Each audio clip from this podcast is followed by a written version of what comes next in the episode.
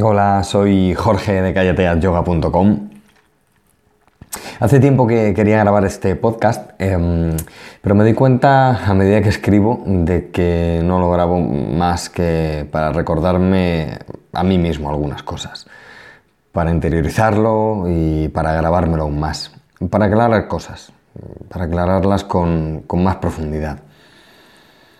Dice Joan Boluda que en 100 años eh, no estaremos aquí, que estaremos todos muertos. Lo dice como una forma de recordarnos que nos pongamos en acción, pero también de que veamos que la vida, el propio principio de la vida, y aunque suene algo obvio, es trascendente y no deberíamos conformarnos, ni en lo personal ni en lo profesional. Ver que no vamos a estar aquí mucho tiempo dota de sentido cada día, nos da un aire fresco para la búsqueda de la felicidad.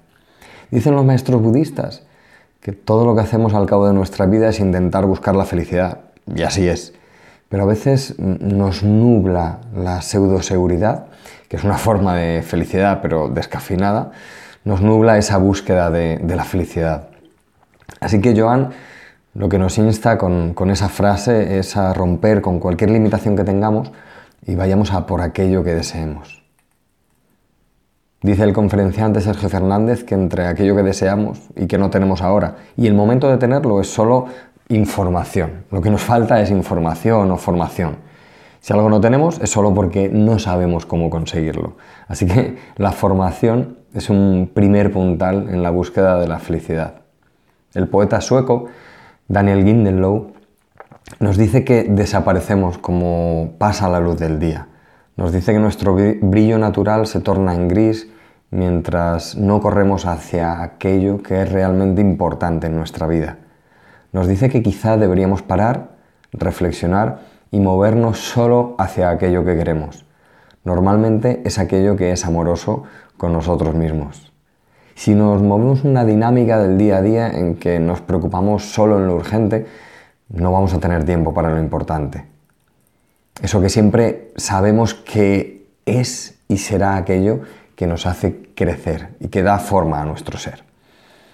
Y vuelven a mí las palabras de Jobs cuando nos insta a que si nos miramos al espejo y durante un par de semanas nos decimos que eso que estamos haciendo no es lo que queremos para nuestra vida, rompamos lo que necesitemos para cambiarlo todo. Que quememos las naves, que saltemos el muro. En el budismo y en el yoga nos proponen ocho pasos para la felicidad del ser. Por alguna razón necesitamos recetas, necesitamos senderos, necesitamos caminos que transitar para avanzar en nuestro viaje. Y los necesitamos. Y está bien. Pero a veces nos anclamos en el arquetipo y nos metemos en dinámicas limitantes. El Buda era un proscrito, Jesús era un proscrito.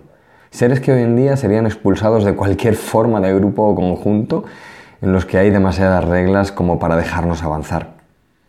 Creo que si queremos ser felices debemos abandonar el castillo como hizo el Buda y luego debemos abandonar a nuestro maestro como hizo el Buda y después a otro maestro y después a otro hasta alcanzar la pureza del ser que está lejos, muy lejos de lo que Bruce Lee denominaba las formas fijas en nuestras acciones y pensamientos. Los patrones, arquetipos y escuelas de pensamiento constituyen una dualidad en que se nos presenta algo que es correcto y algo que no lo es. Por definición, casi instantánea, eso crea fricción con otra manera de pensamiento. Hay que estar muy fino para no caer en la trampa. Si aquello que haces para ser más feliz te crea conflictos, te hace sentir pequeño o juzgado o de alguna manera te limita, cambia de práctica. Si aquello que haces para trascender a la materia no refina tu ser, no a nivel intelectual, sino a nivel humano y celular, cambia de práctica. Así que si abandonamos todas las normas en búsqueda de una felicidad pura, en la que el objeto de nuestra vida sea el compartir y avanzar en nuestro camino a la libertad, puede que realmente alcancemos la meta más alta, ser hoy mejores de lo que éramos hace un año. Por eso Lao Tse empieza su Tao Te Ching diciendo, el camino verdadero no puede nombrarse, porque el camino puro solo obedece al amor, no a las dualidades. Pero claro, sería la pregunta, ¿y qué es mejor o qué, es ser mejores que hace un año? buscando la objetividad pasada por el filtro de la subjetividad, pues para mí es ser más amorosos, afables, cercanos, cariñosos, transparentes, delicados, comprensivos. Curiosamente, todos estos adjetivos o cualidades eh, que se, se ponen de manifiesto cuando entramos en relación con otros seres humanos. Curioso. Aunque a veces estas cualidades se tornan más difíciles de adquirir cuando se trata de la relación que tenemos con nosotros mismos. A partir de ahora no voy a juzgarme tanto, a partir de ahora no voy a ser tan duro conmigo mismo. Creo que estas palabras nos las hemos repetido muchas veces y puede que si solo nos enfocásemos en esto, mucho de lo que gobierna nuestra vida cambiaría. Decía Wayne Dyer, si cambias la manera de ver las cosas, las cosas que miras cambian. Si cambiamos la manera de vernos a nosotros mismos y nos hablamos con esa cercanía y amabilidad, amor y comprensión que mencionábamos antes, puede que nuestro interior cambie. Y el único balance que me parece interesante cuando miro un año atrás, es decir, soy mejor hoy que hace un año, sigo metido en arquetipos y formas fijas, obedece lo que hago a un sistema de creencias o a la búsqueda simple y sencilla del buen corazón.